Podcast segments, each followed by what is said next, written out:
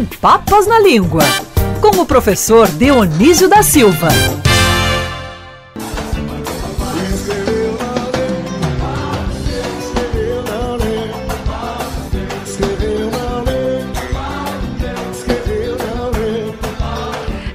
Tem trilha sonora para o professor Dionísio da Silva, trazendo aqui a participação dele no nosso programa a partir de agora, porque, como bem sabe o nosso editor de plantão aqui no microfone, escreveu, não leu, o pau comeu, né? É isso aí, o bicho pega.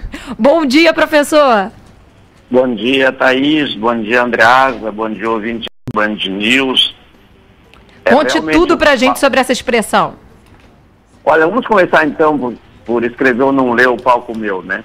Tornou-se uma, uma expressão assim, símbolo de você entender bem as coisas, porque se não entender vai pagar caro por isso, sobretudo se não entender bem as ordens.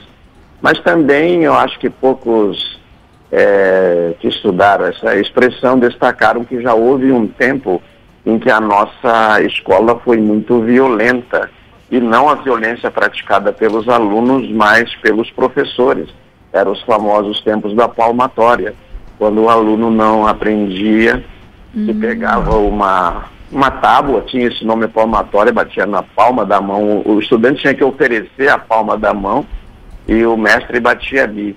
E felizmente é um tempo que já passou, um tempo horripilante, mas ficou como expressão de que se você não entende alguma coisa, você apanha, inclusive na escola. E professor? ensinar não violência é derivado também dessa prática, aquela expressão colocar a mão à palmatória, né? Exatamente, dar a mão à palmatória, colocar a mão à palmatória, tem várias, é, é, tem assim, expressões variantes desta, mas todas elas, Thaís, muito bem lembrado, aliás, elas é, remetem a uma violência que antes era dos professores contra a escola no, no Brasil imperial. Machado de Assis registra esse, alguns lances desses antológicos, né? outros escritores também. Agora, professor, escreveu não leu o palco meu, a gente já sabe aí a resposta, mas quem não sabe, não leu, não compreendeu, pode procurar o pai dos burros. Muita gente já nem sabe essa expressão, né, Andreasa? Já ficou para trás, porque basta procurar o Google. Adoro. Eu gosto do dicionário antigo. Eu confesso Adoro. que eu tenho alguns em casa também. E aí, professor? Sobre a mesa de trabalho, pelo menos três dicionários. O professor, como eu, muito mais do que eu, adora divergência entre os dicionários. Fala aí, professor. É verdade, Andreas. O, o, o, dicionário não é dogmático. Alguns erram feio, inclusive, né? Sobretudo, por exemplo, ah, não sei, né? Se eu vou dizer aqui, digo, vou falar mal da vida aqui, fazer fofoca. Boa, a gente não gosta, é... a gente gosta.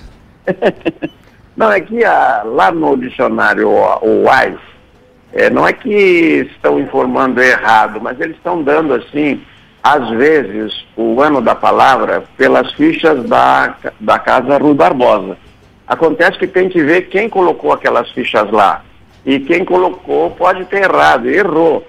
Em muitos casos errou. Então, às vezes, a palavra já está na língua desde os albores da língua, desde o começo da língua portuguesa escrita, que tem cerca de 800 anos, e o, a, aquela ficha diz que ela entrou apenas no, um século depois ou dois séculos depois, nos casos mais graves. Não vou dar nenhum exemplo, porque não é o caso, mas é, é, é, perigoso tomar muito cuidado com, com essas traduções do Google, sobretudo com os dicionários do Google, também tem que ver a fonte, faz bem o Andreas ter o impresso ali sobre a mesa. Todo profissional faz isso, né, Andreas? A gente tem o, a consulta eletrônica, mas nada vai, nada vai substituir o impresso, porque para ver o dicionário impresso, alguém conferiu tudo aquilo ali. Então, para concluir essa primeira parte aqui sobre o pai dos burros, é,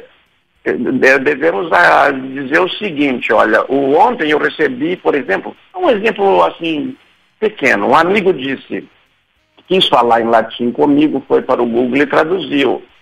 Del, graças, amigos. Ele queria dizer, amigo Del, muito obrigado. E é realmente uma frase até simples, só que amicus é da segunda declinação. E quando você usa o vocativo, você tem que dizer amice. Então, certo seria del, graças a Nietzsche, né? E vírgula depois de graças, que também ninguém mais põe vírgula antes do vocativo, né? No português. Então é por aí. Agora, Andreasa, você sabe a historinha do pai dos burros, Thaís? Vocês sabem? Hum. Não. Não sei. Mas me parece uma obviedade, né, professor? Porque é, é, de fato é isso. O burro consulta o dicionário. deveria, né? O, o, é o pai, é o que nos educa, né? É, conforme a tradição. Pois é. Por isso que a gente, é, por, por isso que neste caso é, é preciso é, se, é, pesquisar, né? Porque a origem é realmente controversa. O, o pai dos burros só foi usado, a expressão só pai, a expressão pai dos burros para designar o dicionário só foi usada quando eh, se soube que o Aurélio Buarque de Holanda, durante muitas décadas, praticamente o único dicionário que se consultava no Brasil, o Aurélio, ele era filho de um fabricante de carroças. E as pessoas, ele era muito bom profissional e as pessoas iam à casa dele agradecer pelo bom trabalho que tinham feito. E o menino Aurélio Buarque de Holanda, que trabalhava ali com o pai, ele sempre se interessava por, pelas conversas e as pessoas diziam que não tinham palavras. E ele anotava as palavras que ele que essas pessoas pronunciavam e que ele não as entendia. E foi na, na infância desse menino que começou a vocação para fazer um dos dicionários referenciais do Brasil. Então, é, para se elogiar o pai do Aravante, se dizia, se na verdade vocês estão elogiando o pai dos burros. E como ele se tornou um dicionário, um dicionarista famoso, a expressão pai dos burros veio para os dicionários. Eu reitero que esta explicação é de origem controversa, embora documentada. Então, já temos aí essa resposta. Agora, professor, normalmente o pai dos burros fica também na biblioteca, seja nas particulares, seja nas públicas. E de onde surgiu isso? Olha, a biblioteca, que é uma, uma referência solar de toda a ciência, de todo o saber, ela. Aliás, hoje é o dia do bibliotecário, né, Thaís? Ah, é? Não sabia. É, dia 12 de março, dia do, do bibliotecário. Este Aí, herói, este herói. É verdade. Este herói, é, no Brasil mais ainda, né? Isso. Não, no Brasil. No Brasil este é um herói. No resto do mundo tem até, algum, tem até algum valor, já teve mais. No Brasil não tem valor nenhum, não se dá valor nenhum a bibliotecário, porque obviamente se dá valor nenhum à biblioteca.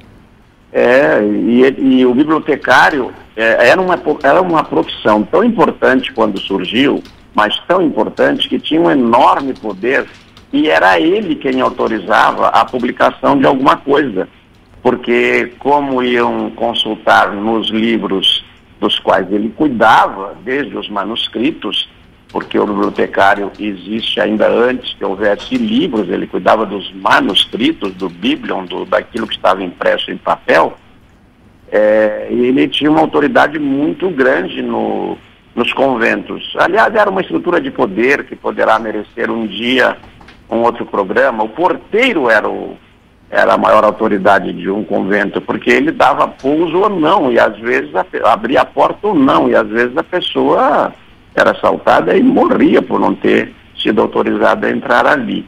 Mas, de todo modo, então, biblioteca veio, é uma palavra do grego, composta por biblion.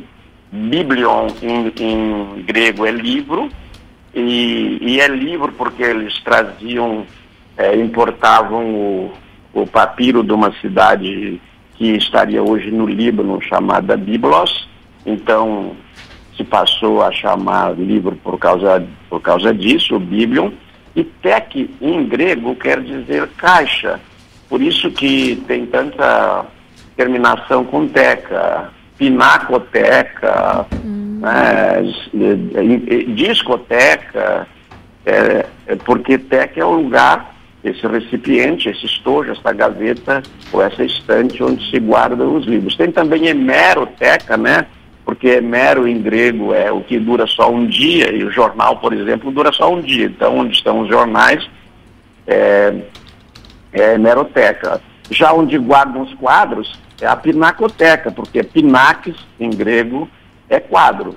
Depois, agora concluo, porque eu gosto muito da, dessa, desse diálogo, para não ficar o solilóquio. Quando, por birra, é, os, os, os, governos de Biblion é, impediram que a Grécia é, importasse o papiro, é, eles, o, um rei, um rei da cidade de Bérgamo, ele determinou que os livros doravante fossem é, impressos em couro de animais, de, de ovelhas e cabras. Uhum. Então surgiu a palavra pergaminho. Então hoje, quando você procura manuscritos antigos, você pode encontrar em papiro, é, mas também em couro. São Jerônimo, por exemplo, traduziu toda a Bíblia. Os, os meninos ali ao redor dele, que eram dez ou doze simultaneamente, escrevendo em couro, em pergaminho. E essa biblioteca de Pérgamo chegou a ter 200 mil volumes. Olha, hoje, agora concluo mesmo, viu? Hoje vamos fazer assim uma rapidinha entre as 10 maiores bibliotecas do Brasil. Vamos bem rapidinho mesmo, porque vai ter coletiva daqui a pouco, professor tá. do ministro da Saúde. A gente precisa trazer essa informação, mas vamos nessa. É, o coronavírus está dominando tudo, né? Olha, é o seguinte, as maiores bibliotecas do Brasil, as 10 maiores, então, só as 10 maiores, a maioria delas estão no eixo Rio-São Paulo. A maior é a Biblioteca Nacional aqui do Brasil, que é a do Rio de Janeiro, uma fundação, né? Tem, no último levantamento tinha 9 milhões de exemplares.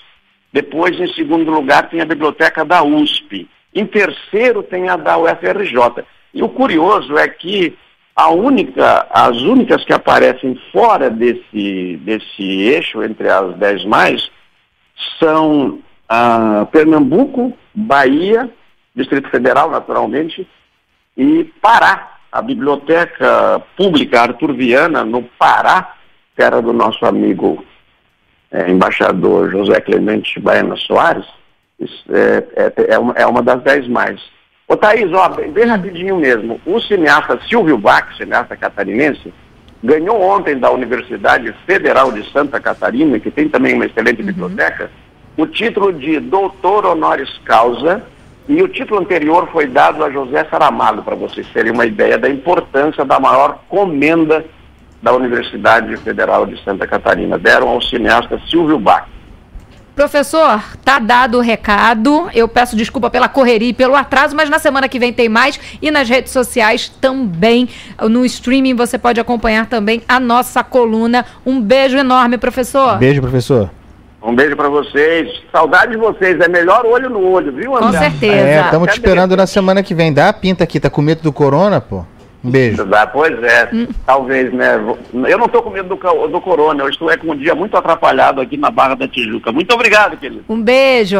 beijo.